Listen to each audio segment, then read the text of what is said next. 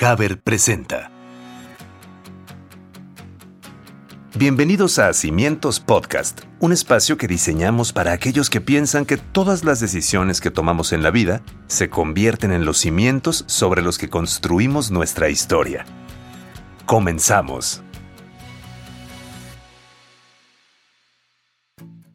Hola, ¿cómo están? Me da mucho gusto darles la bienvenida a este episodio número 9 de Cimientos Podcast. Yo soy Pablo y de verdad estoy muy contento porque cada vez más personas se ponen en contacto con nosotros a través de nuestras redes sociales. Nos pueden encontrar en Facebook e Instagram como Cimientos Podcast y en Twitter como Cimientos Pod. Cualquier comentario, cualquier sugerencia nos ayuda a que este podcast sea cada vez más también de ustedes. Estoy muy feliz por el tema de hoy porque, bueno, todos necesitamos de esos pequeños cambios que nos impulsan a mejorar en nuestra vida. Y le agradezco a Haber porque nos lo sugirió. Como una de las inmobiliarias líderes de México, ellos saben que este paso es algo muy importante en la vida de todos.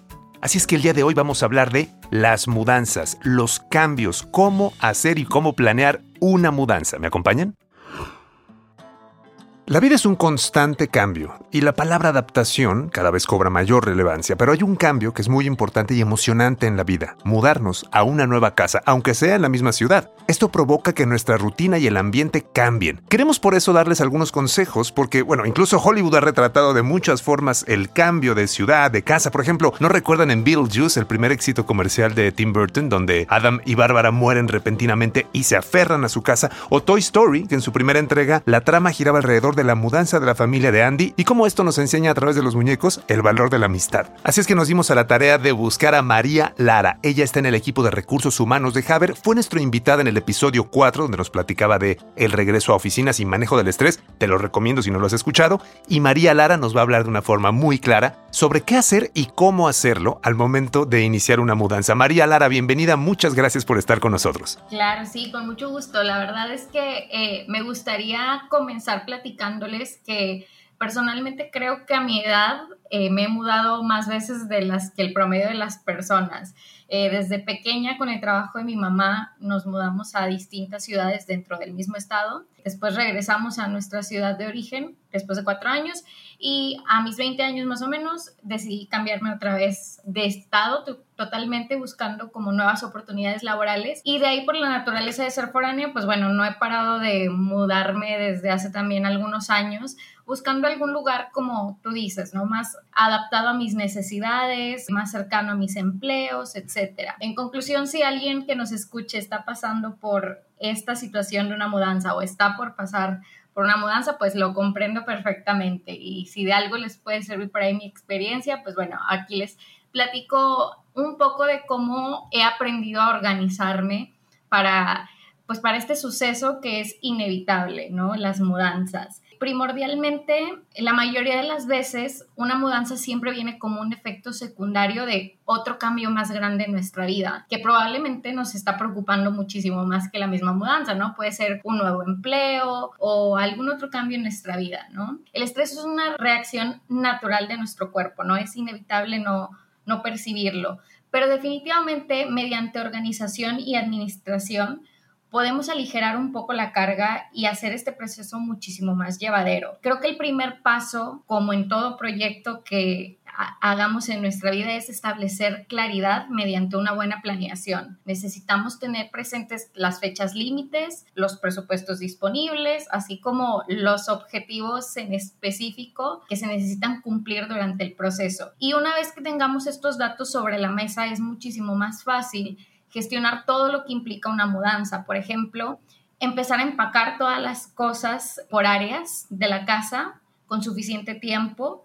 Es difícil porque a veces tenemos otras ocupaciones, otras cosas que hacer, pero teniendo claridad de las fechas, podemos organizarnos con tiempo para separar por lo menos una hora diaria para ir empacando y que la carga emocional sea como más llevadera, que no tengas que desvelarte toda una noche tratando de meter tu casa entera en tres cajas, por ejemplo. Contratar, por ejemplo, un, flete también, un camión de mudanza, como le llamen, eh, para hacer el cambio con tiempo suficiente y a un costo que esté dentro de tu presupuesto también. Eh, esto es importantísimo porque conseguir este servicio a última hora puede volarte la cabeza de estrés. Y al contrario, hacerlo con tiempo y separar la fecha exacta que necesitas para realizar tu mudanza siempre te va a dar mucha paz. Es, es un punto que al menos ya vas a tener palomeado en tu lista. Otra cosa esencial considero que es tener claridad del espacio el que te vas a mudar. Esto te marcará la pauta de qué cosas puedes llevarte y qué cosas vas a tener que desprender, ¿no? Si es un espacio más grande, es importante considerarlo porque probablemente tengas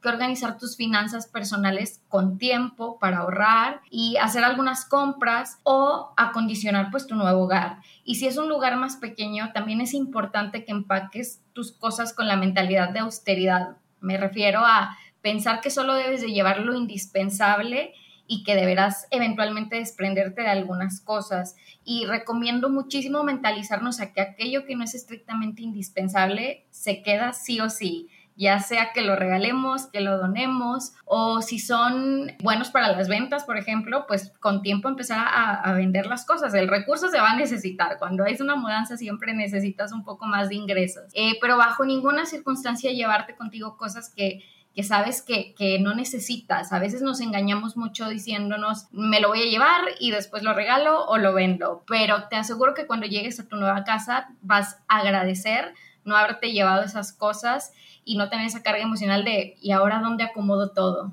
Y entonces aquí estás tocando un tema que lo ligo con la siguiente pregunta que quería hacerte, María, y es, de entrada, por ejemplo, nos cambiamos de casa y está esa maravillo, ese mueble que tiene conmigo 20 años o ese mueble que me regaló o me heredó. O, y entonces digo, no, sí cabe.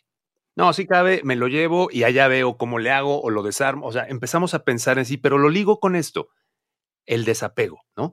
Viene una extraordinaria oportunidad de hacer una limpia, no nada más material, sino también emocional, porque nos enfrentamos justamente a las nuevas emociones, a la felicidad de llegar al nuevo hogar, pero evidentemente a la nostalgia de, lo que estamos dejando. ¿Qué sugerencias nos podrías hacer como para canalizar mejor este proceso de soltar y movernos hacia un nuevo, sitio? Claro, pues creo que definitivamente, y aunque suena muy cliché, eh, tratar de ver las cosas como de la manera más positiva posible.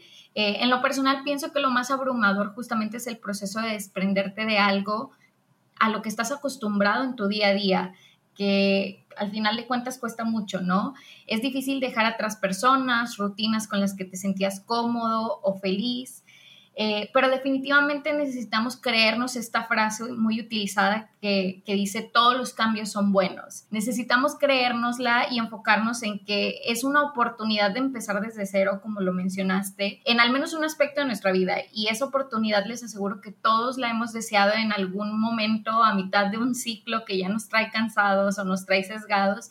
Y seamos honestos, no todos los días tenemos la oportunidad de tener un nuevo comienzo, ¿no? Entonces, nos desprendemos de cosas y no de personas. Eso también es algo muy importante. Las personas valiosas, si las queremos y ellos nos quieren, van a seguir con nosotros. Con mayor razón en estos tiempos que estamos tan conectados por medio de redes sociales, con más intensidad ahora que el distanciamiento social es necesario y que solo por medios digitales podemos conectar como de manera segura, ¿no? En este caso, como te digo, pienso que lo más abrumador es, es esta parte de empacar y de desprenderte de cosas materiales a las que, como bien dijiste, le asignamos un valor emocional. Personalmente yo en todas mis mudanzas lo enfoco a, a un pensamiento de mi nuevo espacio es inmaculado, ¿no?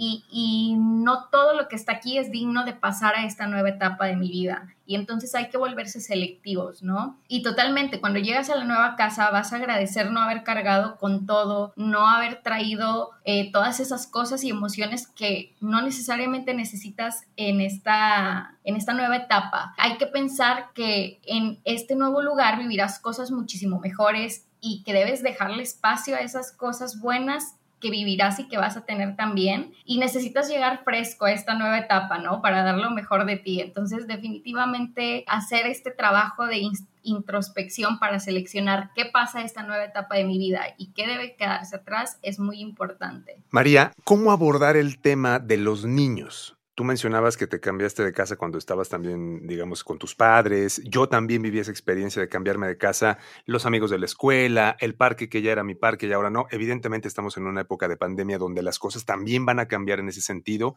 pero algún consejo breve, por ejemplo, para los niños, ¿cómo podemos tratar el tema de los cambios, específicamente con los más pequeños de la casa? Algo que me comentó una amiga cercana, que es una excelente psicóloga y madre también, eh, que además acaba de vivir también este proceso de mudanza, fue la percepción de los hijos dependerá de cómo los papás aborden el tema. Es algo importantísimo. Si lo abordan como una aventura, un lugar con un lindo parque para ir con los amigos, nuevos o para invitar a los amigos pasados o antiguos, tener su propio cuarto o mudarse a un cuarto más grande o simplemente un cuarto nuevo con una nueva decoración, es como este sentido de aventura que, que puede entusiasmarlos, ¿no? Otra cosa que ella me dijo también y que me gustó mucho la frase fue que la percepción de ganancia siempre debe de superar la crisis de adaptación. Pero para eso los papás deben hacer también lo que les corresponde y lidiar también con su propia crisis de adaptación lo mejor posible, porque como sabemos, pues va a haber desorden, va a haber más gastos, va a haber limitaciones temporales que al final de cuentas no está en nuestras manos